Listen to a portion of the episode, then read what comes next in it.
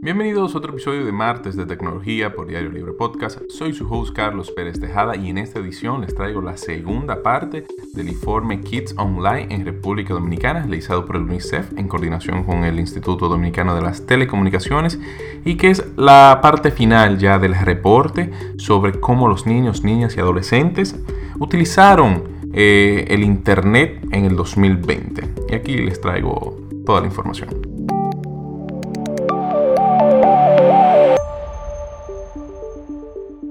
Y es que en la pasada edición de Martes de Tecnología toqué la primera parte del informe Kids Online en República Dominicana. Y aquí les traigo los últimos datos que arrojó la investigación sobre cómo los niños y niñas y adolescentes utilizan el Internet en su día a día. Y es que el siguiente tema que toca el informe es basado en la situación de emergencia vivida durante el pasado año 2020 a causa de la pandemia del COVID-19, la cual obligó a la digitalización de múltiples tareas de la vida diaria que se realizaban de manera presencial y dentro de esta se encuentra el proceso educativo.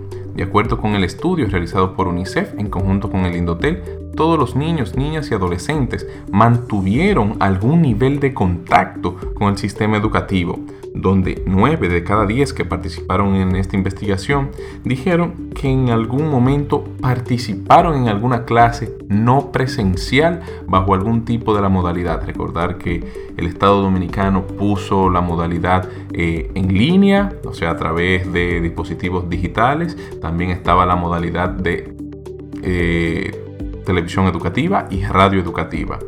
Y un dato interesante que destaca el documento es que casi, entre comillas, no existió una diferencia sobre la participación en función de la edad, sexo y nivel socioeconómico en donde el único caso de nivel de participación menor a un 90% fue el de, lo, el de nivel de socioeconómico muy bajo con un 74%. Pero UNICEF aclara que estos datos ¿verdad? Que dicen que sí hubo participación de, de, lo que fue el proceso educativo durante el año 2020, no implica que la participación haya sido asidua o de calidad. Es decir, que sí, en algún momento una persona entró a una clase y quizás no volvió a entrar más o a participar o a tomar clases en línea. Pero eh, también de que la calidad de esta clase, ¿verdad? Esto es algo muy subjetivo en, en este aspecto. Sino que lo que demuestra estos datos es que se mantuvo el vínculo con la escuela y el sistema educativo durante el 2020. De igual manera que la desigualdad socioeconómica impactó ¿verdad? el consumo y acceso a Internet, esta misma desigualdad también eh, se reflejó, esa desigualdad, ¿verdad? en la continuidad educativa, en la función de las actividades y los contactos simultáneos. Y me explico. El 79% de los hogares encuestados expresaron haber asistido a clases por videoconferencias, por lo menos una vez durante el 2020. Pero mientras los hogares con niveles socioeconómicos medios y altos alcanzaron un 82%, aquellos con un nivel muy bajo lograron solamente un 66%, según lo que destaca el estudio realizado en República Dominicana. En cuanto a la comunicación con los docentes, un 86% dijo haber tenido contacto con los docentes por la plataforma de mensajería WhatsApp. En este aspecto no existe disparidades en cuanto al nivel socioeconómico y, y, de las capacidades de, digitales que tienen. Mientras que un 57% dijo haber tenido contacto por sistemas de videoconferencias en donde sí hubo disparidades por nivel socioeconómico de un 35% de aquellos con nivel socioeconómico muy bajos frente a un 65% con hogares de nivel muy alto. Hay que recordar que durante la primera parte de este estudio, en el pasado podcast, destaqué que los hogares con nivel socioeconómico muy bajo tenían acceso a Internet, sí, pero en su mayoría eran a través de Internet móvil, es decir, mediante un celular, y que dicha capacidad, aunque es buena porque tienen acceso a Internet, limitaba lo que podían hacer, porque no es lo mismo editar un documento o acceder a un documento o abrir una aplicación eh, eh, puede ser un, una aplicación web para, el sistema educativo a través de un móvil que de un computador. Entonces ahí se creaba cierta disparidad y eso también se aplicó o se pudo decir que se aplicó a lo que fue el tema del contacto a través de las diferentes plataformas. Y un tema que destaca el, estudio es el, tema de la seguridad en línea. Y es que en lo que se refiere a esto, la seguridad en el universo digital web, el estudio destaca que el 75% de los niños, niñas y adolescentes acepta las solicitudes de amistad que reciben a través de las plataformas sociales solo de aquellas personas que conocen o conocen muy bien. Es decir, no aceptan, eh, los participantes dijeron que no aceptan, eh, ¿verdad? Eh, esas solicitudes de amistad de personas que no conocen en sus redes sociales.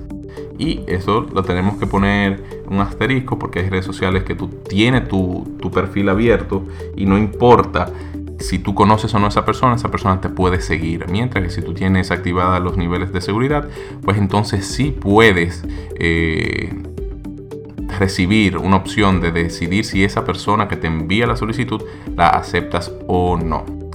Eh, mientras, también el estudio destaca que mientras que un 56% de los participantes dijo no sentir seguridad plena en lo que es el universo digital y un 43% aseguró que sabrían cómo reaccionar ante una situación negativa que le sucediera en línea. Sin embargo, el estudio explica que la autopercepción sobre la capacidad de respuestas ante episodios negativos varía fuertemente en función del nivel de las habilidades digitales de los niños, niñas y adolescentes, triplicando las respuestas positivas entre quienes tienen mayor nivel de habilidades digitales con un 59% al compararse con quienes tienen menor nivel de habilidades digitales con un 23%. Otro dato interesante que resalta el estudio es que un 16% de los entrevistados dijeron que habían experimentado algún tipo eh, de situación que les molestó o les hizo sentir mal, donde un 8% aseguró que esto sucedía semanalmente, un dato preocupante este. También eh, las diferencias socioeconómicas tienen un impacto en el reporte de los casos de abusos en el universo digital, donde aquellos con mayor nivel de ingresos reportan los casos en un, en un 22% frente a un 11% de aquellos con un nivel socioeconómico muy bajo. El estudio realizado por UNICEF en conjunto con el Indotel aporta grandes datos sobre la situación del Internet dentro del grupo demográfico elegido. No solo derriba la idea de que los niños, niñas y adolescentes nacidos en esta era digital son, ¿verdad?, entre comillas, expertos del uso del Internet, pues el estudio destaca que no por nacer en esta época eh, te hace de manera inmediata un, experto o un activo digital, como se le llama, ¿verdad? Y también otro dato importante a destacar de, este, de esta investigación es que existe una gran brecha o que la brecha que existe entre los niveles socioeconómicos impacta de manera directa en lo que es el uso y el desarrollo de las capacidades de estos niños, niñas y adolescentes, aun cuando se les asegura el acceso a Internet, como es el caso de, acceder únicamente a través de una plataforma, un sistema móvil, de, a través de un celular, ¿verdad? Y este informe tiene que ser visto y presenta una buena oportunidad para plantear, replantear el accionar en el desarrollo y despliegue de Internet y de políticas públicas en los hogares eh, de la República Dominicana. Y no me quiero, no quiero cerrar este podcast sin mencionar uno de los datos que más me preocupó eh, del estudio y es que resalta que uno de cada tres niños en República Dominicana considera que sus madres, sus padres o la persona que sirve de tutor saben poco o no saben nada de las actividades que estos realizan en el Internet. O sea, es preocupante ese dato. Los padres tienen que estar más atentos, más vigilantes y, ¿verdad? Y suena un poco necio decirlo, pero adaptarse a las realidades que viven sus niños.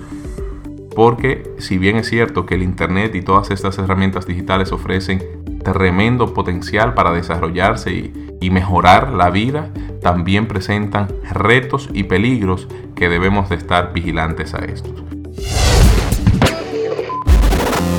Esto ha sido Martes de Tecnología por Diario Líder Podcast. Soy su host Carlos Pérez Tejada y nos escucharemos en una próxima ocasión.